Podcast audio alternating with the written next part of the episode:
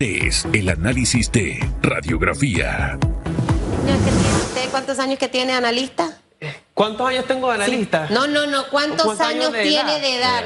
Yo, ¿cuánto me pone, Susan? No, no, no. Véngame con cosas. Dígame la edad de una vez. Yo tengo Él tiene 27. 28. 28. 28. Bueno, mira. Usted sabe que estamos, nosotros estamos trabajando arduamente con Félix Antonio Chávez. ¿Qué le pasa? Porque él siempre le ponen más edad, porque él siempre está ah. muy serio. Entonces yo le digo que tiene que risar. Por eso yo decía, sonríe, sonríe, sonríe. Hay que sonreírle a la vida siempre. Mire, esa es la clave para cero arruga. Eh, a pesar de que el panorama está complicado, me imagino que escuchaste a Quevedo. Correcto. Datos muy interesantes, propuestas muy interesantes de llevar a los informales a la formalidad y ver qué hacemos para generar trabajo, que es lo que quiere la gente. Así mismo es, Susan. Mira, yo creo que permíteme comenzar la intervención con algo que, rescata, que rescato de que dijo del doctor Quevedo muy inteligentemente y dice, hay reactivación económica, pero tenemos una crisis de empleo formal. Yo creo que eso es algo que tenemos en estos momentos en nuestro país y que tenemos que reflexionar, porque eso me lleva a hacer una serie de preguntas. La primera es, ¿estamos creciendo donde es realmente necesario crecer? ¿Está permeando realmente ese crecimiento a la población para que llegue a aumento en los ingresos de las familias parameñas? Eso es lo que tenemos que quizás analizar en un momento dado eh, cuando hablamos de este tipo de cosas. Ahora, siempre está es sobre la mesa analizar cómo podemos llevar a independientes a que coticen, ¿verdad? ¿Cómo podemos hacer a que llevar a más empleos a la formalidad? Pero nunca nos ponemos a pensar de la otra vía.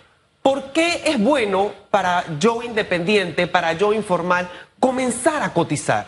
Si yo lo veo desde, desde la perspectiva al revés, ¿qué beneficios realmente está trayendo yo ser parte de esa economía informal. Entonces yo creo que hay que verlo desde ambas aristas. Uno, por supuesto, incentivar el empleo, crear mayores empresas que puedan generar mayores empleos formales, pero también a su vez poder hacer una estrategia para que esos beneficios que te da la formalidad sean presentes, tangibles en los ciudadanos y que yo visualice. Y tú sabes qué, me van a descontar un poquito más de seguro social, pero yo voy a llegar al seguro, yo voy a tener un servicio eficiente médico. Tú sabes qué, es importante tener visualizado que lo que me están descontando en, esto, en este momento va a ser lo que va a crecer mi, mi, fondo de pensión para que cuando yo me jubile tenga una jubilación certera. Esa formalidad la vamos a tener reflejada en que yo voy a tener un ingreso más estable por mucho más tiempo. Adicional que, te, que voy a tener la oportunidad de, acceder al crédito de una manera más, más certera más, más, eh, eh, eh, y más fácil. Todos esos beneficios que te da la formalidad no están siendo tangibles en estos momentos para la población. Y como no están siendo tangibles para la población, por supuesto que, que la persona que trabaja dice, ¿para qué voy a pagar el seguro social si cuando yo voy no hay medicina? ¿O para qué voy a, para qué voy a me descuentan la pensión si está la caja con la crisis y yo no sé si cuando yo me jubile en 30 años hay dinero? O sea, esas son las cosas que tenemos que visualizar desde, desde las dos perspectivas, porque el hecho de que tengamos una economía creciente informal, no solamente va de la mano con que no hayan empresas que den empleo, sino que la gente dice, para mí, ¿tú sabes qué? A mí no me interesa ser formal. Entonces, yo creo que eso es algo que tenemos que analizar en ese sentido. Para más atractivo para la inversión a tu juicio, y también eh, quiero que me analices las cifras que ha mencionado el, el señor Quevedo. 730 mil informales, 200 mil desempleados y hay una cifra de desempleo, un porcentaje que ya ha disminuido en 9.9%. Y tu comentario es válido de los informales que no quieren pasar a ser formales porque van a recibir un descuento, van a cotizar en la caja de seguro social, pero no van a recibir un buen servicio en esta institución. Correcto. No, mira, si, si hablamos del desempleo, por supuesto que hemos venido en una disminución. El 2020 fue un año muy difícil, fuimos un país que ha, decrecido importantemente. El 2021 hubo una recuperación económica que estuvo amparada por ya, esto lo hemos hablado en otros espacios, por, por, por demandas externas que no han podido mejorar el comercio. Ahora, justamente vi las cifras que si comparo por lo menos el primer cuatrimestre en unos sectores muy interesantes como lo es el comercio, creció un 22% si lo, si lo comparo contra el primer cuatrimestre del 2021 Hoteles y restaurantes también, comparado también con el primer cuatrimestre del 2021, creó un 65%. Eso es una,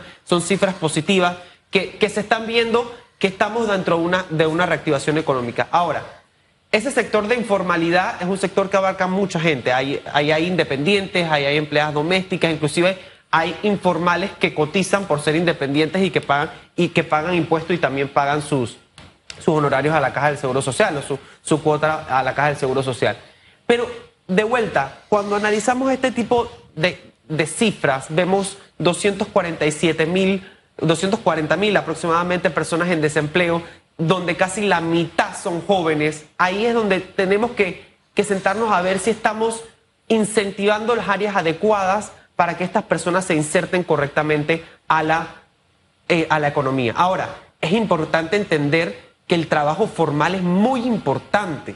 Trabajo formal es muy importante porque si lo vemos desde la otra arista, eh, Félix es primero uno de los principales eh, gestores de ingresos para el Estado en todo lo que tiene que ver a nivel fiscal. Nosotros, pues, la clase media trabajadora es la que más paga porcentualmente ingresos al Estado, eso es una realidad.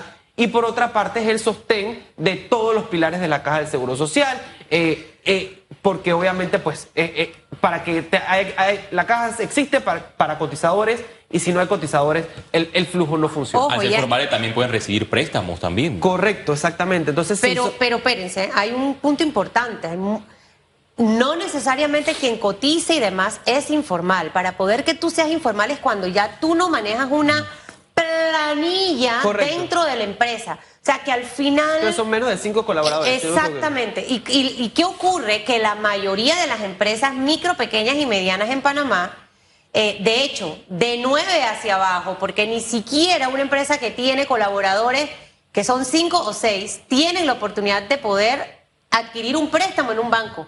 No son sujetos a préstamos. Entonces, todos estos elementos contribuyen a que realmente la informalidad siga aumentando. Yo creo que ahí tenemos un gran reto, pero tú mencionaste al inicio y con eso me quedo porque creo que hay un mensaje eh, eh, en paralelo. Llevar a los informales a la formalidad, a los emprendedores a la formalidad, pero que también el Estado entienda que el ciudadano tiene que ver que esos recursos son bien utilizados. Correcto. Porque hoy en día, ¿qué está pasando? Que mucha gente dice, yo prefiero que no me, que no me descuenten seguro social. Por supuesto. Primero, porque no voy. Segundo, porque nunca hay medicina. Tercero, porque no hay médicos. Y yo prefiero utilizar eso para pagar un seguro privado. Por supuesto. Entonces, necesitamos empezar a mejorar servicio y eso tiene que ir en paralelo para poder atraer a los informales. O sea, la cosa no es tan fácil eh, por, por hacer. Eh, aquí hay un trabajo de ambas partes. Y yo creo que tú diste allí en el clavo en esa parte y por eso hay evasiones fiscales y un montón de cosas, porque en este país tú no ves los impuestos, tú ves los impuestos en otras naciones. Aquí hay que hacer una campaña para que el ciudadano entienda el beneficio que tiene cotizar y adicional que ese beneficio se vea tangible en, me- en mejorar su calidad de vida. Eso es una realidad. Y yo quisiera también tocar un tema porque cuando hablan del desempleo, yo lo veo mucho desde la arista de la juventud. Y es importante para mí recalcar unas cifras que para, en lo personal a mí me llamaron muchísimo la atención. El 40% de ese desempleo que hablamos, de ese 9.9%, son jóvenes entre 15 y 29 años. Y ese mismo rango de edad es el 23% total de la fuerza trabajadora de nuestro país. Entonces, cuando hablamos de que hay un, un inconveniente de desempleo, hay un inconveniente aún mayor dentro de esos primeros años en donde nos comenzamos a ser personas profesionales y activamente, financieramente activas. Entonces, yo sí quiero hacer un llamado de que la juventud no solamente tiene la, la condición de que quizás entrar a la fuerza laboral es un poquito más complicado, sino que también se está viendo reflejado en los resultados que está siendo más difícil poder tener un trabajo estable y sobre todo formal. Esperemos que bueno el gobierno nacional tome en cuenta esas recomendaciones Correcto. y que el panorama económico mejore en el transcurso de los meses.